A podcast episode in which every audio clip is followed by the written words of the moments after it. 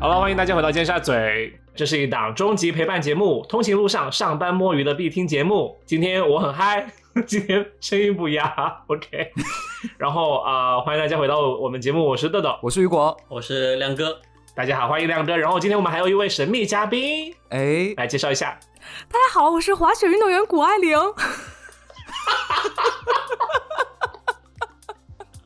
Um, how to say 韭菜盒子？Oh, my English is failing today.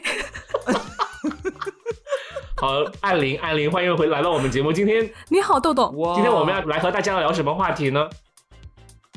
我们要邀请亮哥来讲，嗯，世界名画赏析。哇，有像吗？有像吗？真的很像哎、很像啊还，艾琳，我是谷爱凌，嗯，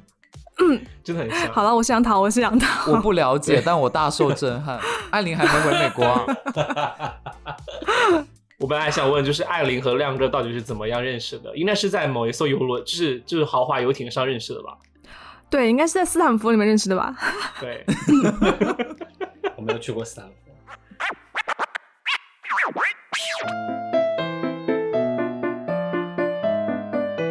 就今天呢，呃，我们想突然想到聊一个话题哦，我们想借助啊、亮哥的一个特长，就是哎欣赏绘画，就 是呃，突然说出来就很尴尬了。这很尴尬，其实不是很特长。对，其实其实也是呃，前段时间就是我们有一起去一个博物馆，然后就是有去欣赏一些博物馆里面的画嘛，然后我们突然想到可以做这样一期节目。是去大都会吗？？MoMA 吗？我们是广安邓小平博物馆、我对对对我去的是重庆三峡博物馆。三峡博物馆嘛。OK，然后呃，我们就是看到一些画，然后就呃觉得就是可以聊一聊呃如何嗯就是欣赏这些伟大的历史遗作。呃，然后刚好亮哥呢、曾经是有上过相关的课程，对吧？对，有上过短期的课，因为我是比较喜欢绘画，嗯嗯，OK，、但是我也只是业余啊，就就并不是这个专业领域的这个这样一个人员，我只是比较没事儿，就等着等着听众来骂你吧。对，然后其实就所以先提前打了预防针啊。今天这一期就是说，呃，如何鉴赏绘画或者艺术作品的这样一个节目内容呢，不是给专业人士来讨论的啊，就呃更多的是给小白们或者想呃入门级别的就是听众们啊来展做这样一个内容。那呃，今天我们就先让亮哥开始。来，我就开始了吗？开始讲什么？嗯，哎，可是我觉得亮哥这个真的很有挑战性呀，就是用播客来讲名画。对，来确实是，所以所以所以其实因为在节目开就就是提到说要录这一期的时候呢，我就给三个主播嗯发了几幅画，然后呢，我在发的过程中哎就突然觉得非常的有挑战，就在如何通过语音来讲，所以我们也不知道今天的效果会怎么对。样。好啊不过希望能够那我们试大家就是啊，你说。而且你知道，亮哥发那个图的时候，他发了好几张，然后他在群里说，他说这几幅画都很出名，你们你你们应该都看过吧？然后我发现我一幅都没看过，我也没有哎真的，我就只看过过那一幅，就是两个神在天上，然后手指对在一起的那个。两个神，两个神在天上。啊，懂他杨桃说的那幅是创造亚当。对，sorry。对对，那是神嘛，对不对？嗯，那就反正就提醒一下今天的观众，然后我们也会就是尽量在呃，就是我们的节目单集简介里面把就是说亮哥有提到的话，这些画的图片呃放在呃 简介里面。对吧？对，如果链接就如呃如果图片不能放，我们就放链接，然后大家可以点开嗯。看一下，嗯。然后跟着就是跟着亮哥的导览来观看这些图片。对，对，我们这期单集哦。封面也可以变成其中一幅画呀，呃，就像大苏小雅一样，你是想 Q 他们，干嘛想他们 Q 的封面，对啊，他们封面不是就是那幅吗？You 没事没事，呃，就是我们接下来还会 Q 他们今天，所以就是大家做好准备，谢谢你为大家做好准备。我们录这期就是为了他们，可怕。他们的封面是什么？他们是封面是戴珍珠耳环的少女，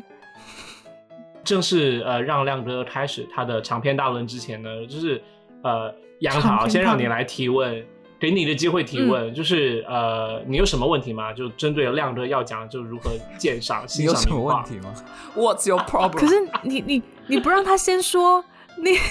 你不让他先说，我怎么提问题？听起来像是找找事儿啊我！觉得可以，我我可以先这样问吧，就是说，我觉得大家普遍来说，主持什么管用？啊 让我来主持好吧，让我来 handle，OK、就是说，嗯其实我其实有一定的艺术教育的，但是如果我作为一个没有艺术教育的哎呦学生，我是是啊，OK，然后呃，嗯那我去一个展览。呃，我去博物馆，那我周末放轻放放假，然后去应该博物馆左转还是右转看一些画，什么左转右转，然后看看看一些西洋画啊，那些嗯洋气的油画，票 该怎么买票？我我到底在在在看的什么呀？就是说我看画，我我是图的啥，对吧我？都看了些什么呀？我图的啥？我看蒙娜丽莎和我看万马奔腾这样的就是传统中国画，嗯，我是嗯看到到底是什么区别呢？就是我到底要从哪儿来欣赏这幅画？我觉得你可以先哦给大家一些就是说方向。嗯，亮哥，你这次挑了几幅画？挑四幅画，四幅，四幅。那我们我们就从挑一幅你最想讲的开始讲，好不好？呃，好啊，好啊，好啊，好啊，行，也可以。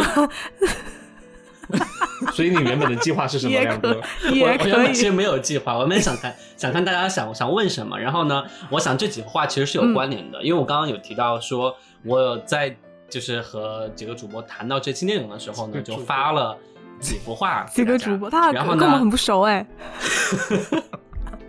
好了，作为常驻的嘉宾，我我觉得，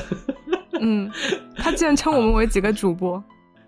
那这位嘉宾，如果你说一下，们常常要邀请我来的话，我就直呼你们大名，太好了。好，他威胁我们。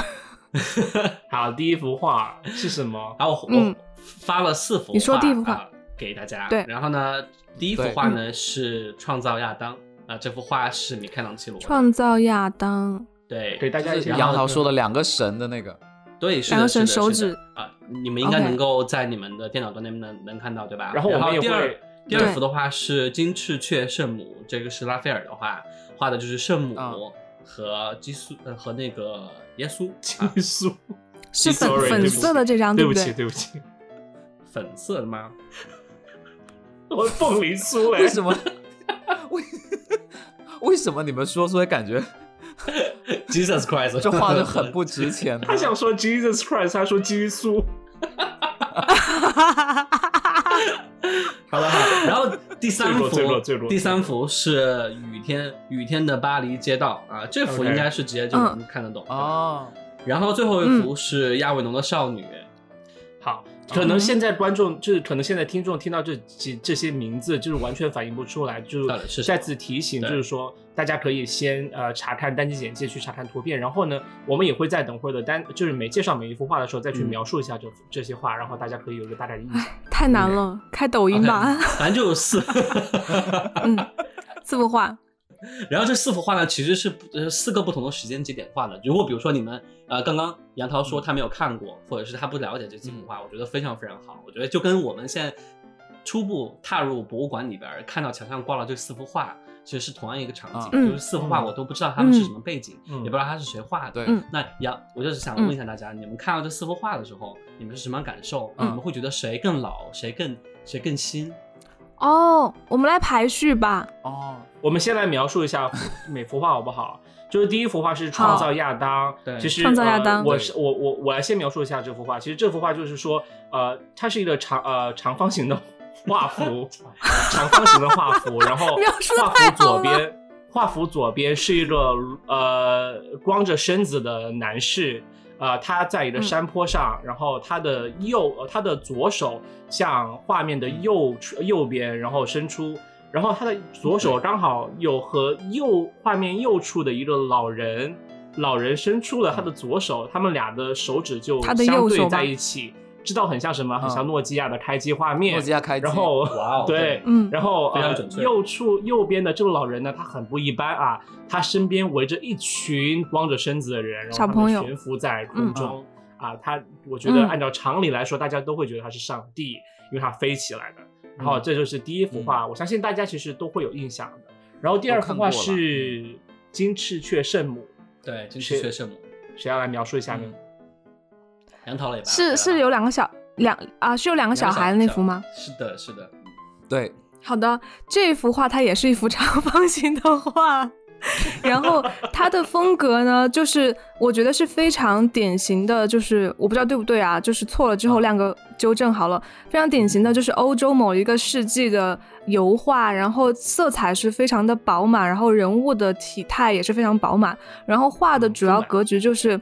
对，丰满，然后它是在一个就是类似田园田园风光的背景，然后嗯有一个有一个像妈妈一样的，就是一个女生，她穿着红色的长袍，然后外面有就是蓝色的呃披风披肩一样的，然后前面呢有两个呃裸体的小朋友，然后在她的膝盖前面，对，然后她这个妈妈的左手呢还拿着一本书，对，就大概是这样一个画面，然后他们的神态都是比较呃安详的那种感觉的，对，对，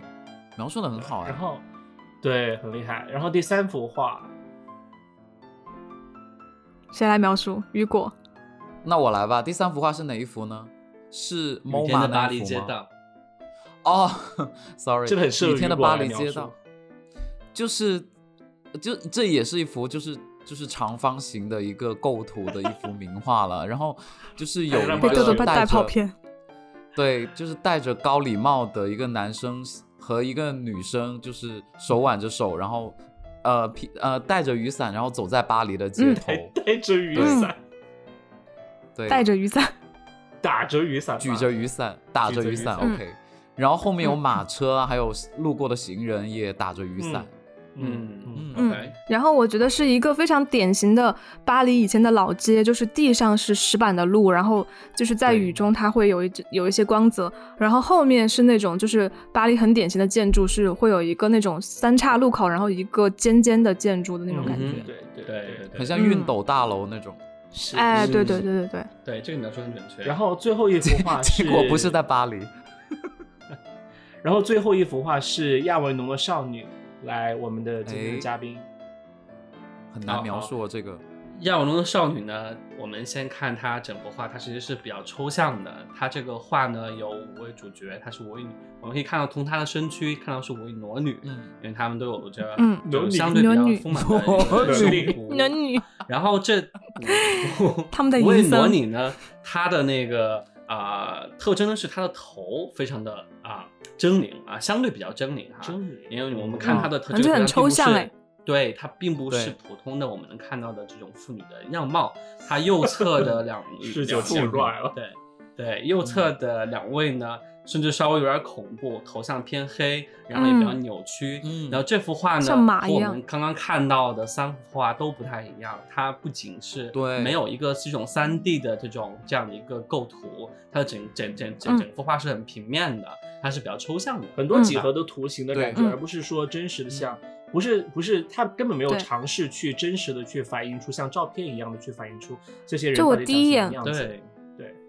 嗯，第一眼会嗯觉得像毕加索的画，对我也是这个感觉。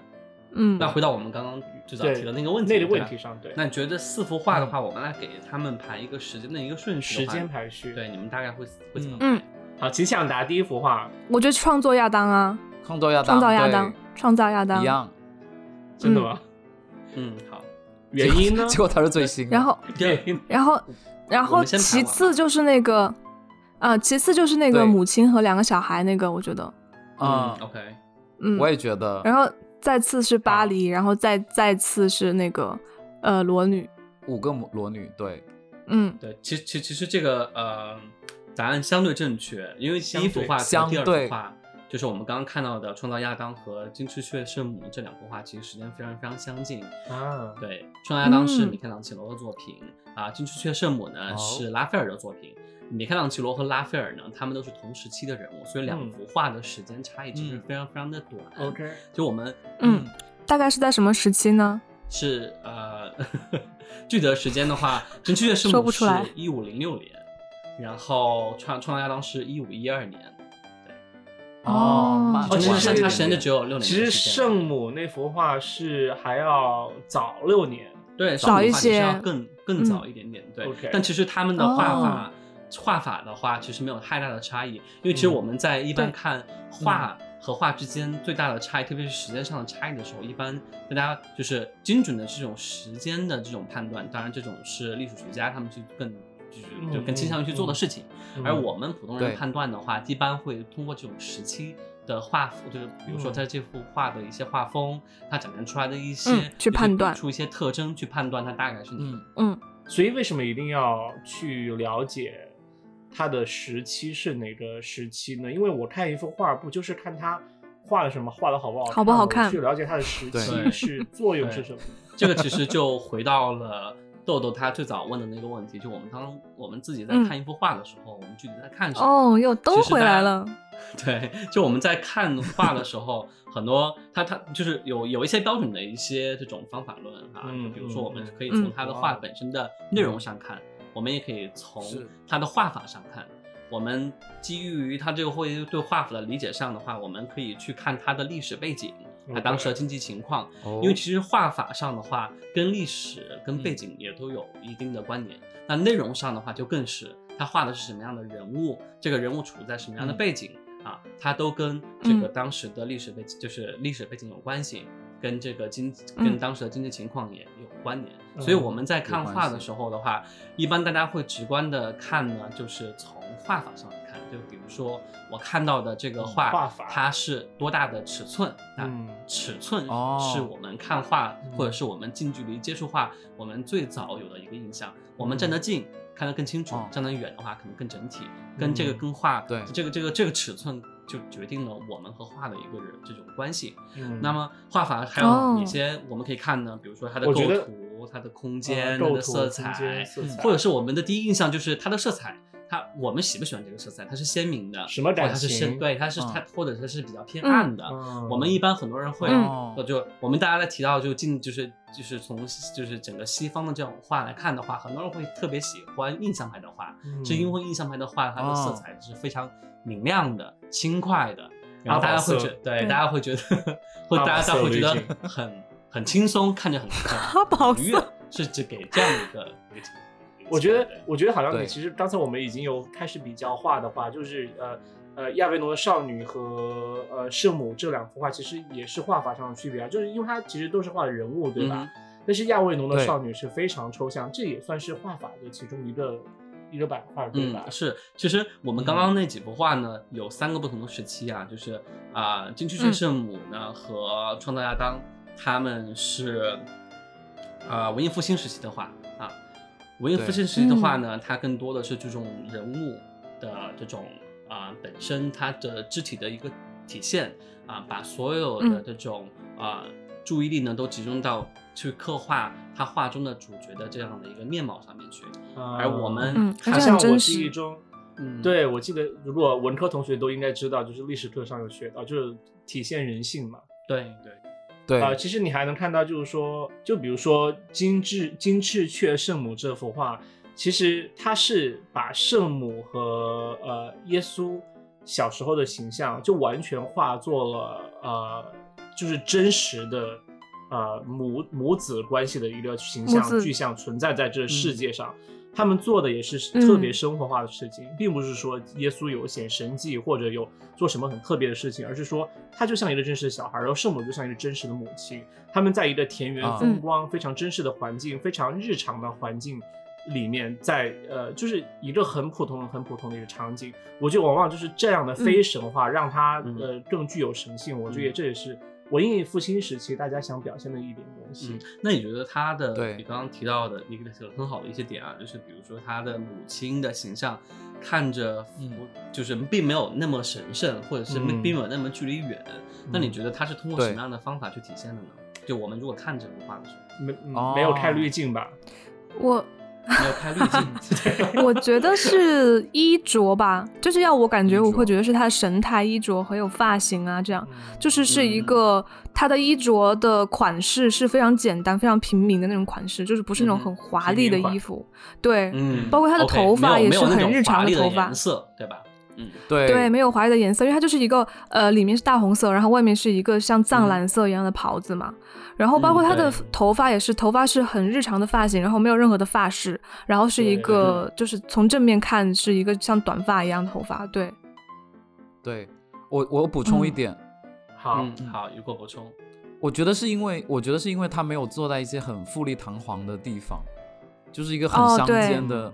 路上，你就坐在会觉得很石头上平和。对对对，嗯。文艺复兴时期以前的一些关于圣经相关的一些画里边，我们其实圣母和啊、耶稣他小时候的这种这种画像，以前是就是非常多的，他们会刻画在教堂的这个墙壁上面，哦然后作为朝拜的这样的，或者就就嗯。这样一种朝拜的这样一一种方式存在。嗯。那么以前的圣母像，它其实像于我说的，它可能背景并不是自然风光，而是富丽堂皇的一个背景，它可能会坐在王座上面，坐宝座上面，嗯对。然后镶的金色的边，然后穿的衣服也非常的华丽，而不是像呃刚刚杨涛说的，我们穿着粉色嗯。加这种藏蓝色的这种轻轻轻松的袍子。嗯。那我们再看这幅画的时候，你会看到它的首饰其实非常的亲密。圣母她轻轻的把她的那个右手呢，去搭在这个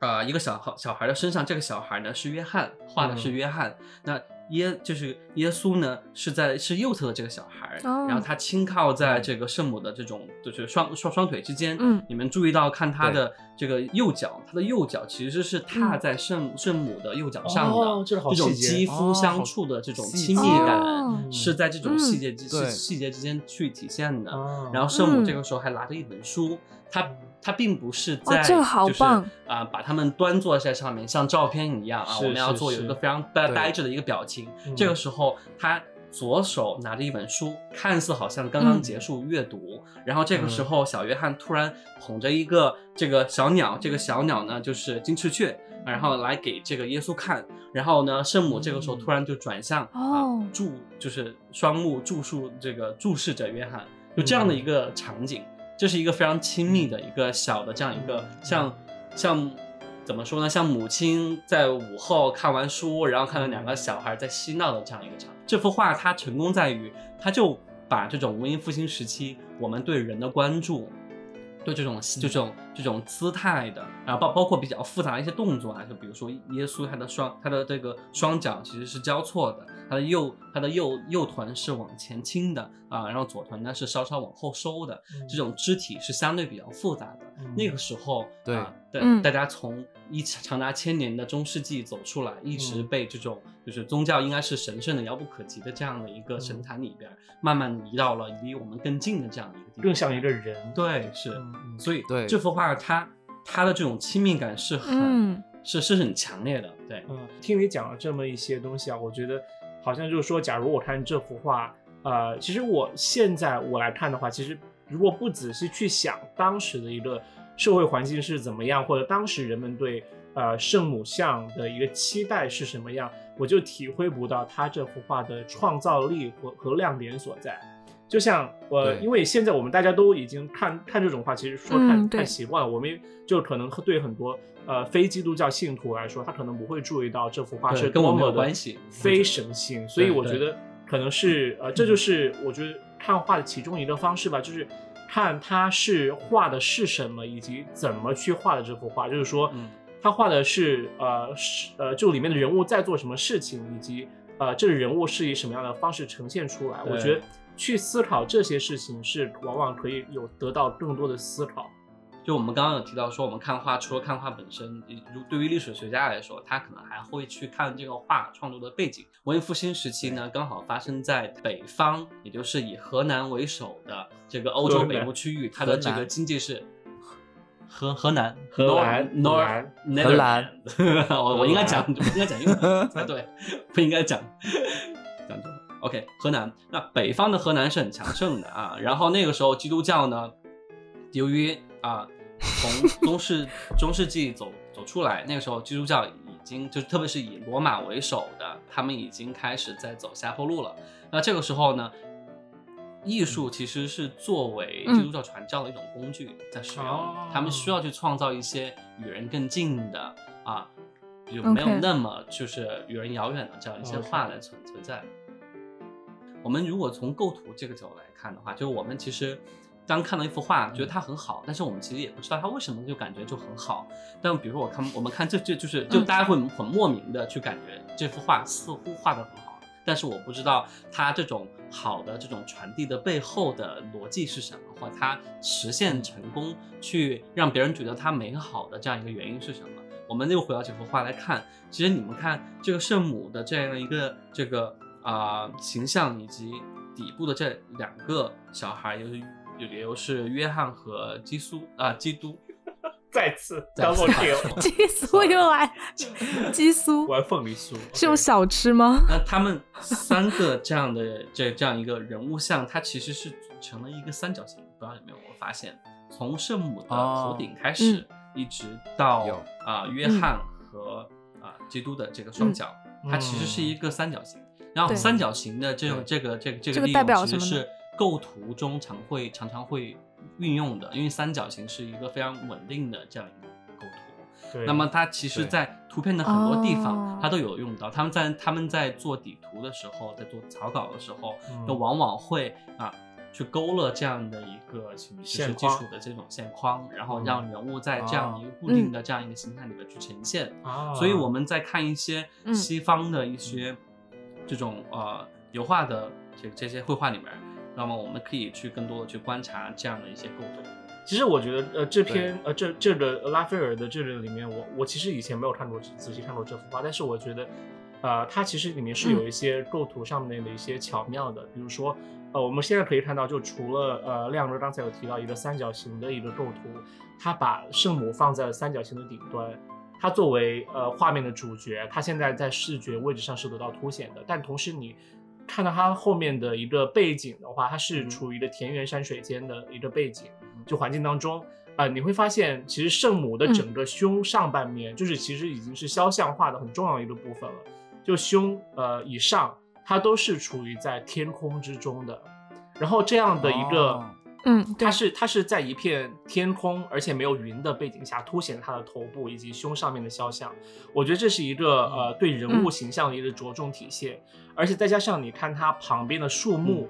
它树木的高度其实并没有超超过头部很多，它其实基本上是维持在，呃，对，就是差不多的呃那个头部左右，对，头部左右，所以它整个我觉得它是呃，不管是从三个人物的结构来讲，还是说从背景上的一个呃构造来讲，它都是有就是强调就是说这一个人物主角形象的一个呃嗯目的的。对，对，讲然后他的这个画的这个这个背景里边呢，也用到了透视，去创造这样的一个空间感。比如说它的树木的这种大小，然后到说这个刚刚有提到，其实没有超过他头顶，是因为这些树木是在圣母的背后，对吧？然后远处的山脉的话，越远的地方呢，它就越显得灰暗，是因为就跟我们视觉上，我们去爬山的时候看到远处的山脉并不是很清晰，它的颜色并没有我们眼前的山就是山山景更加清晰一样。这其实就是对对这种我们所肉眼看到的啊，对色彩的一个呈现的一种体现。它就是通过这样的我们嗯所在在在画在在在画里边，我们叫空气透视啊这样的一个技术的一个运用，然后来创来创造这样的一个空间感。哦对 OK 然后哦这个时期是大量去运用空气透视和线条透视的时期。然后在文艺复兴之前呢，我们看到他们在做这种圣母画像的时候，往往会把圣母凸显的非常大，然后呢，其他人物非常小，来凸显它的这样的一个重你要性。是说很很就是它的比例是不是不协调的？不协调的那种，很武断的那一种。呃，也不能叫武断，或者是叫相对比较平面的。我有个问题啊，就是我因为我刚刚看画看得很细哦，然后我把这幅画放大了两倍，然后我看到这个圣母和啊不是圣母，这个女生和这个妈妈这个母亲，她的头顶有一个光环，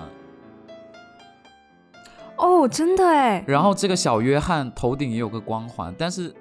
呃耶稣没有，请问是为什么？好问题，亮的被问住了，亮哥也解答不了了。我不知道他为什么没有光环，划掉了。OK，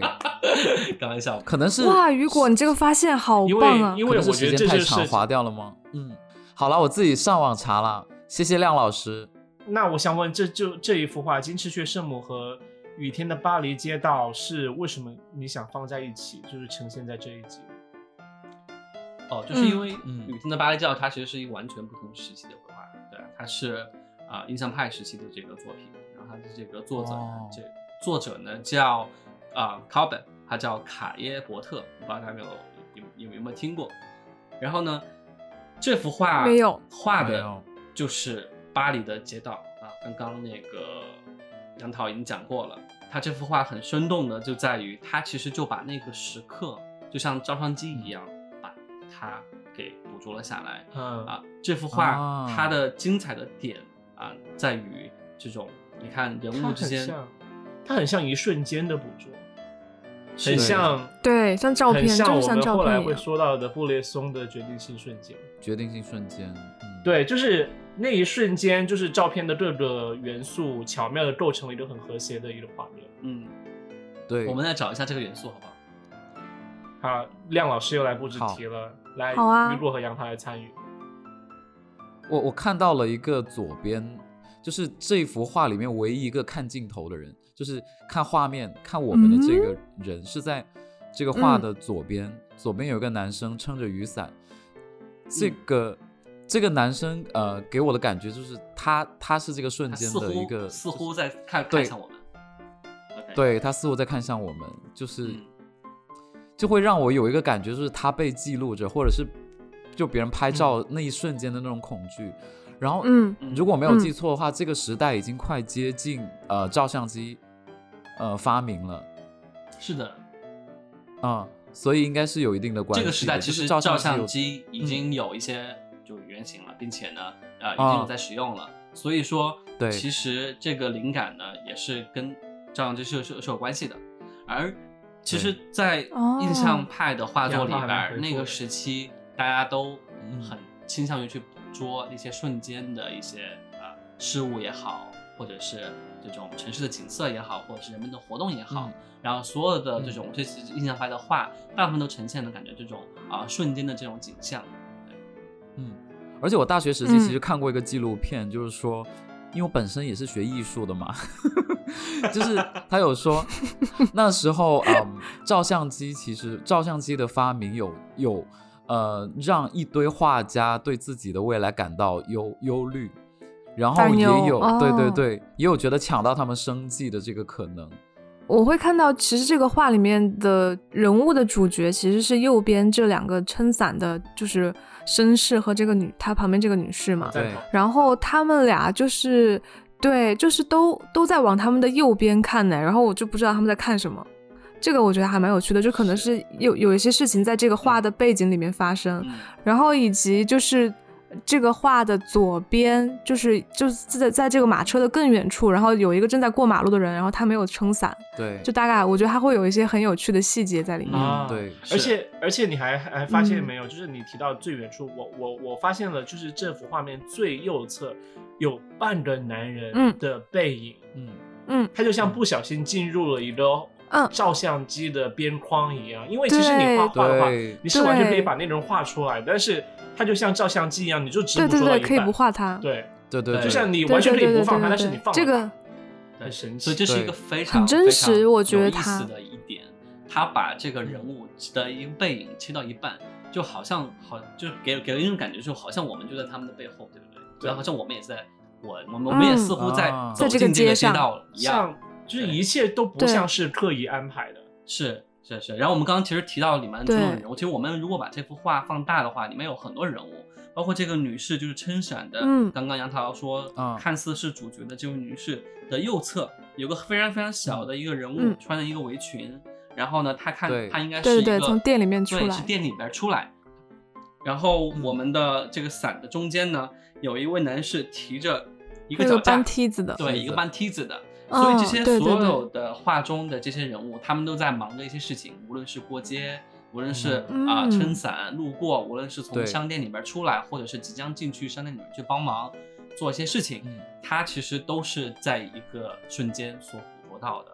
所以这个就是在印象派这样一个时期里边儿啊，我们可以典型就看在很多画里边看到的这样一些瞬间的这样一些体现。而这幅画非常迷人的，我个人非常喜欢的点是它左下角它对地板的这样一个描绘。为为什么说它是嗯雨天的巴黎啊？除了撑伞本身这样一个非常 obvious 的这样一个 一个元素啊、但它它这个水它的这样一个反反光，包括对这个刚刚有提到说有点像那个熨斗大楼的这样三角大楼在底下，还有似乎有一些若隐若现的影若隐若现的影子，包括中间这个就是中间这样一个竖着的这样一个路灯的左侧撑起的这样一个人物的这样一个倒影的一个投射，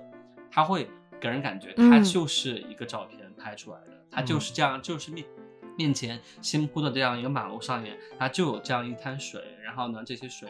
就是呃能够把这个这个城市的一些倒影啊、入骨的这样一个人影投射出来啊，嗯。这个画是很精美、嗯。很精细的。对。我我个人的感觉就是说，相对于之前的画，就是我们看到的上幅画，或者呃，可能在以前时期的一幅画，这幅画是相当呃、嗯。非主题叙事的感觉，就是它没有一个很明确的主题，它就是给你描述了一个场景，呈现了一个场景，而且它把那个场景呈现的特别细致与精美。嗯。它并不是说我要呈现某一个人物、某一个事件、某一个地点，而是而嗯。而是说它呈现了一个场景给你的感觉，它并没有一个很明确的一个要素要你去捕捉的，而是说给你一个呃感受一个东西的机会。嗯我觉得这也是印象派带带给我的一个大概的一个、嗯呃感觉和方向在。嗯我有一个问题啊，刚刚杨桃提到说，他们俩就是两个主角的眼神都看向他们的右边，那它这个嗯作用是不是让整个画的空间看起来更大呢？啊，我我其实我我我觉得你可以有这样的猜想，但是我个人认为，他两、嗯两两位人物，他为什么要往右侧看？应该是右侧有一些事情发生，这两个人物呢啊在撑伞呢，这个时候他就不他他们他们俩就啊、一起看向了右侧，嗯它只是这样一个瞬间的这样一个描绘，应该没有一个哦具体的一个、哦一个过度解读。但是如果比如说，如果人物他直接看向我们，比如说啊、我们在很多画里面也有看到啊，蒙娜丽莎她直接看向了我们，这是一种画中的人物和现实中人物的一个交错的这样。这个里边会你会有更多的猜想，哦他是在看什么，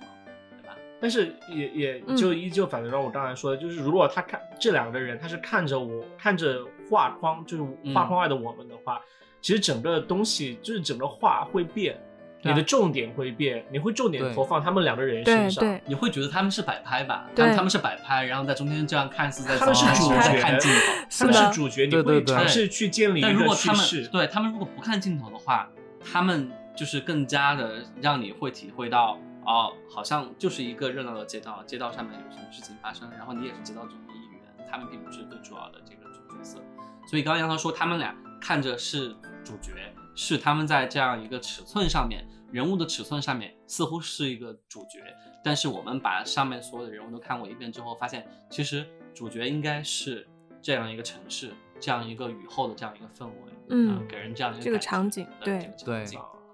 嗯，如果大家有喜欢印象派的作品的话，请在评论区留言，告诉我们，然后让亮哥来大家分享。然后给大家补充一下，就是为什么印象派的时期的画家呢，他非常喜欢画这种城市的一些街道。我们在莫奈的作品像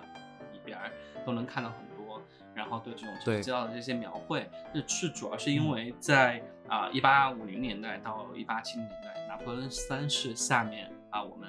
巴黎做了改造。这个整个改造呢，是有一个叫奥斯曼的人啊来这个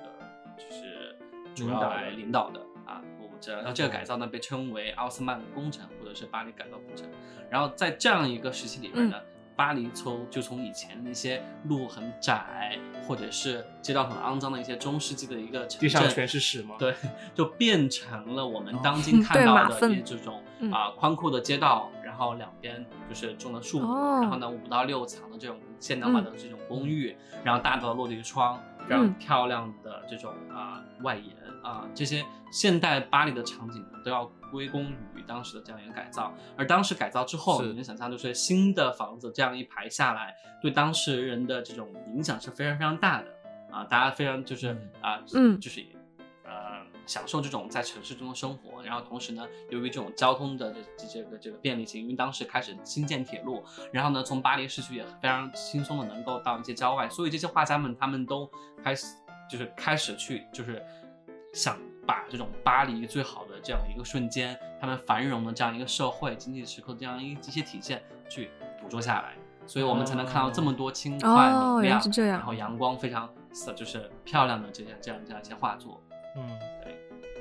现在嗯巴黎还是长这样哎、啊，是啊，对，那你最后说到光线呢，我还想问一下，就是说，呃，你刚才也提到就是空气透视法，我想问一下，嗯。就是说这一幅画的光和另外以前就是我也有印象看到过其他就是光线可能对比度更强的一些画，你会觉得他们为什么会不一样？其实，在光线上这幅画并没有什么，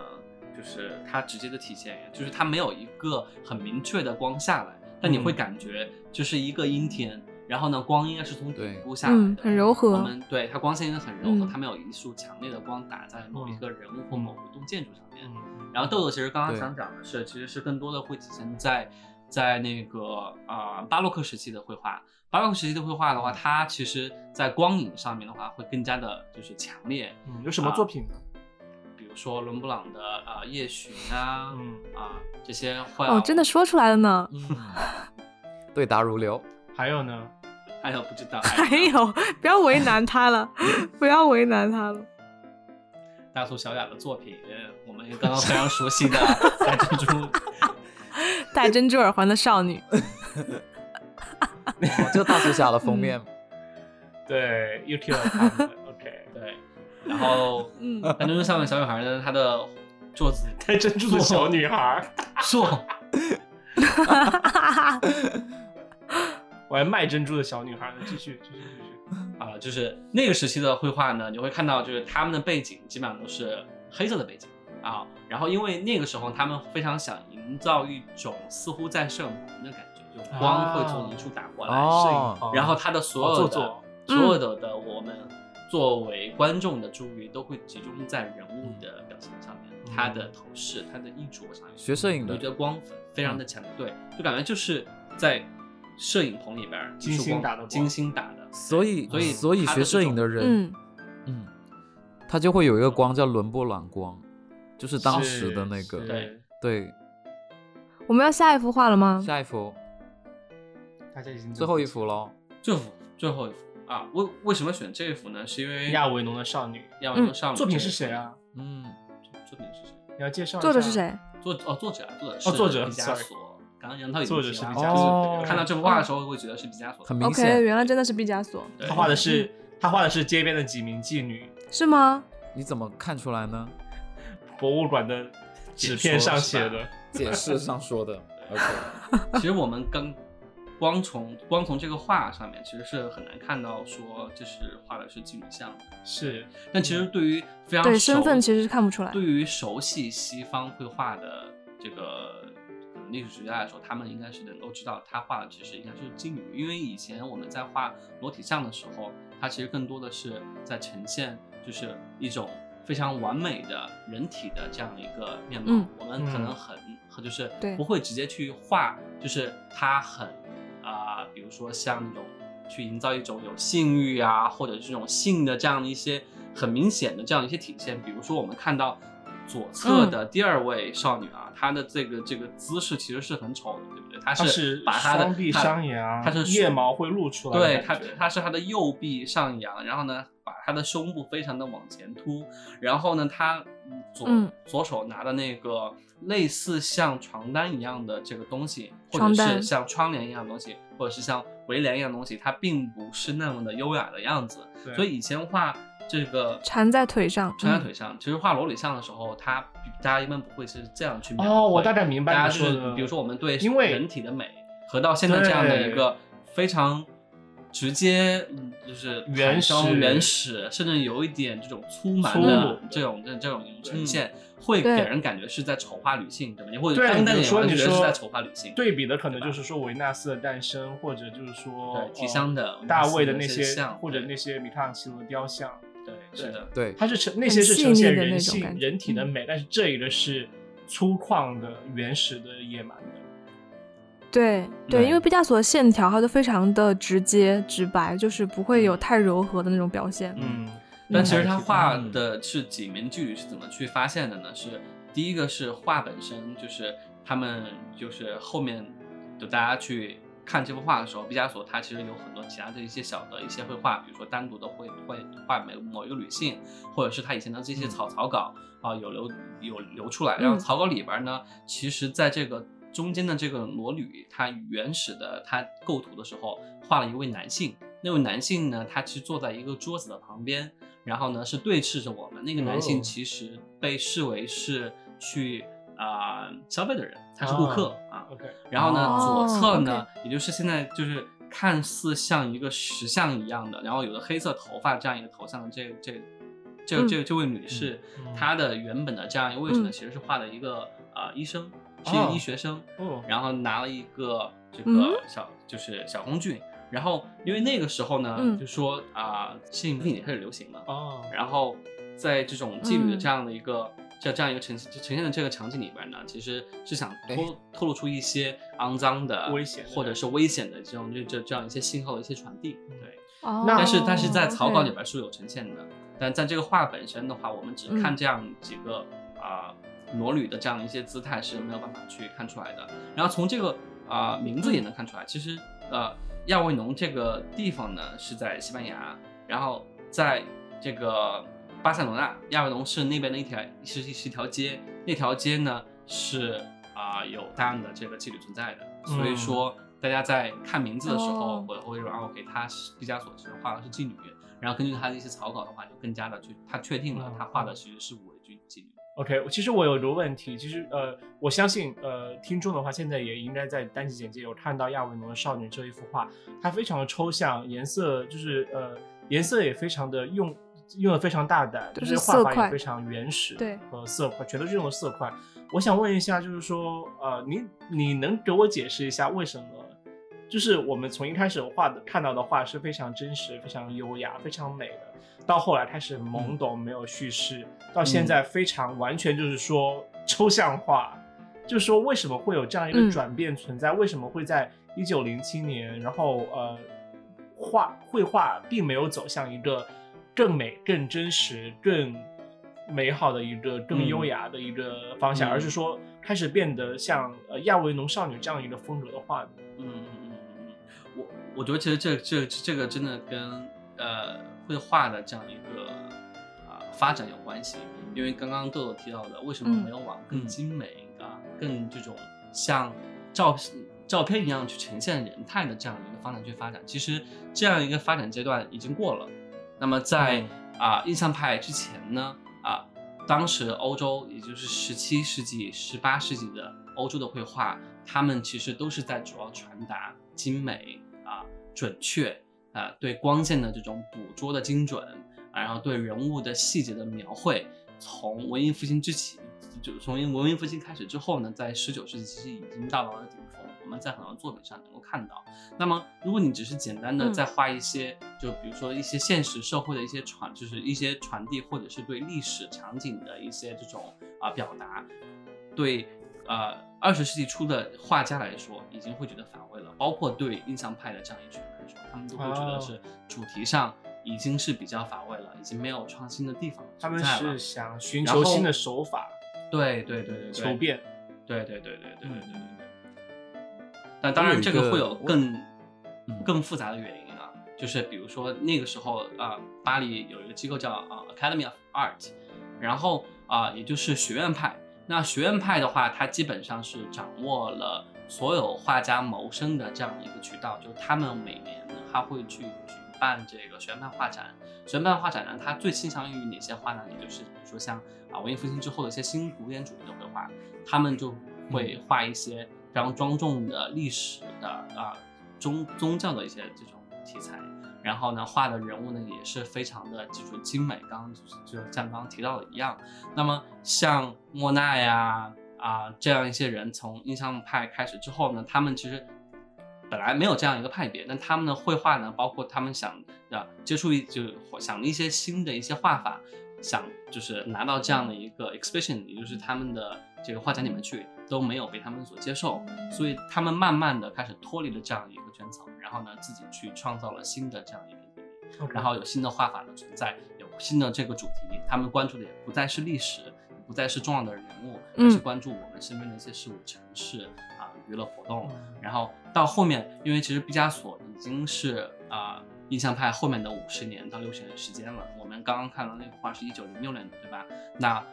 就是离呃印象派的这种呃巅峰时期已经过去了五十年。那绘画会往哪些方面去发展？我觉得更多的应该是画家他是怎么去看待这个世界，他是怎么去理解他的这个画的作用是什么。那个时候画其实已经不是在为一些特定的人、特定的机构去服务了啊，画家有可能是就是会他怎么说呢？我觉得他谋生的生活会更多，他对这种精神上的这种追求也就更多元，所以就有一个诞生了像像梵高啊、像高更啊，对吧？这些古代的画家，嗯他们的一些画法，其实在刚当时已经是完全不受认可的，特别是梵高的画。我觉得也更像是说，在竞争激烈的情况下，大家内卷内卷出来，要如何寻找到更加独特以及更加呃，就是说呃，更加能表达自己的一个绘画方式，嗯对手法。其实亚维农的少女这样一幅画，我们可以看到，它其实跟我们说所谓的这些透视啊，所谓的叫豆豆刚刚说的是，就是所谓的这种灯影的这种营造，完全没有关系。所以这幅画其实是非常非常革命性的。在这个之后呢，啊，原始就是也就是各种各样的像立体主义啊，然后原始主义啊，就不同的这种派别就开始诞生，百花齐放，哦一直到了当代。嗯所以这样其实我有有一点赞同豆豆我刚刚提到的说，后面的画家是不是都以清啊、为他们所追求的方向？是，现在的画家都是谁能更早的、更好的提出一些新的一些不同的想法，他的艺术可能就会更早的会被接受。内卷起来。嗯，卷起来了。OK，所以呃，这最后一幅画讲完了，我想问呃，首先我想问杨涛和雨果，嗯嗯，还有我，就是有什么问题吗？自己问自己哦听他讲这么。多，或者或者觉得嗯觉觉得你们在就是如果下一次要欣赏绘画的时候，嗯，会有什么变化吗？会耶，我会觉得就是听亮哥讲完，因为我之前的问题就是我会觉得说，你去欣赏一幅画的时候，特别是以前的画，你会需要很强的历史知识嘛。然后我觉得刚才其实亮哥所有的嗯讲解都解答这个问题，我觉得是需要的。就是不然你可能真的看不懂。就比如说那个圣母那张画，就是如果你不理解当时的宗教背景、历史背景，你可能完全无法想到他是画的圣母和基苏，就是你会觉得就是可能正常的 母子今，天全带歪了，什么 基督啊？就大家知道我们在说什么就好。对，就对你可能就觉得是一个正常的母耶子母子而已，而不会把它想到是说母祖，而不会想到是圣母和耶稣这样。嗯，是。对，然后我想说的是，我觉得有些话你可能在网上看，或者在他的官网上看，然后最好还是去现场看，因为我本人是看过那个亚威农亚维农呃少女的那个就是实实体，它超级大，就是对应该是比我本人还更对，更比比我本人更我是和雨高一起一点。去看的吧没有，我是自己去的。？OK fine，没有，我和你一起去过。没嗯有。哦，有有有，你有去，但是你没有上去啊。屁啦！对我和你一起上去，我还换了一条有链子的裤子，我有记得。有链子的裤子，哦，是那种 S M 的裤子吗？啊，没有。哪里有链子？裆里。对啊我非常同意雨果这一点，因为因为我觉得就是包括因为我后面自己也有在学画画，然后画一些油画，就是包括你看梵高他的很多画，其实你要现场去看他的真迹，看他的笔触，嗯。你才会就是体会到他那幅画的精妙之处。因为很多东很多画，它其实包括油画，它不是只靠颜色去体现这幅画的内容，而是它会靠它的笔触，包括它的就是类似颜料的堆砌，去表现一些东西。比如他很喜欢画的松柏，那他可能会用很厚重的颜料去堆砌出那个松柏树的感觉。对，对，我非常赞同杨桃的这样一个意见。为什么？我觉得，呃，如果大家真的想要去，就是假如你现在就感觉自己没有什么，就是说欣赏绘画的一个经验，我觉得嗯很很好的一个很好的一个方式，就是说你先拿拿起画笔，自己尝试去画一些东西，就不是说去临摹，而是说自己尝试去画。你会经过一个思考过程，就是说我要怎么去画，我要画什么。我觉得这两个问题就完全就是说，你可以去拿去欣赏或者尝试去欣赏绘画的一个呃两个思路，就是他画的时候他是怎么画的，因为你只有当你拿起画笔，你才会知道哦，假如这个松柏我是要这样用油画来画，我是要它有立体的触感，还是要画的很模糊，还是画的很清晰？嗯，我觉得对。画画相对于摄影来说，我觉得画画它是真的是每一个细节都是你要你去仔细思考过的，它是需要一个很长时间处心积虑的一个创作过程，嗯它才能呈现出最后一个结果。所以我觉得，嗯呃，尝试去自己创作之后，也会有一个新的一个欣赏绘画的一个路线，就是一个思路。当然，我就是也也还是非常就是说强，就是推荐大家就是说有机会去博物馆，周末可以去看一看，因为毕竟听我们在这里说这么多，还是还是不不来的，就是说不不呃百闻不如一见自己去去看一下画，然后自己尝试去欣赏我觉得你的收获会更多，因为那是你自己去领悟到的东西。对，是的，说的真好。对，这一期就是很不一样，因为我我觉得，我觉得其实我们尖沙咀想带给大家的就是一些很快乐的生活，很很开心的聊天，对。但是我觉得平时就我们闲闲聊很多东西，也希望就是说有传递给大家一些，就是说我们觉得会真的给予我们快乐的东西。就比如说今天嗯鉴赏绘画，鉴赏绘画说的好像就贵妇上课一样，但是就是呃，对，就是希望大家有机会去看看啊，真的去插不进呢，对啊，说 的话真的插不进呢。说的话太近了。好紧嗯，而且我那天看，就是就是，他就说，你人生让你快乐的东西是，你一定是有一个因素，就是让让你有心流，心流。然后我看他英文就是写 engagement，就其实就是你在做一件事情的时候，你会完全沉浸在里面，然后这个时候你会忘忘了时间的流逝。然后其实我是就是画画的时候，我自己是会有这种状态的。我非常非常喜欢那种感觉，就是你会觉得说很解压，然后我认真的去创作或者临摹一幅作品的时候，就是是非常非常开心的一件事情。啊，相信我，嗯你欣赏绘画、创作，就是说理解他的这样一个叙事的一个时候，narrative 的时候，你也会有那种 engagement 在里面。对对，是的，我一定要把主题扣回来。OK，这一期我们将抽出杨桃画，对我们我们送出这个毕加索的画册吧。哇，真的吗？反正不是我这本这本应该是这本应该是很难买了，嗯，我不送。我想送我装的，好了好了好了，那这一期哎，可是刚刚雨果要结束了吗？雨果的问题也没有问呢。就你们最喜欢的画家是谁？嗯，你们大家不应该都喜欢维米尔吗？维米尔是谁？啊，我我喜欢毕加索。没有，开玩笑的，就大树小耳他们的封面啊。哦，还绕回来。对，谢谢亮哥，我喜欢马蒂斯了。哦，马蒂斯。嗯啊，Harry Matisse 我非常喜欢，我上次去他的展，我看了想睡觉，为什么啊？就觉得很无聊 为什么呢？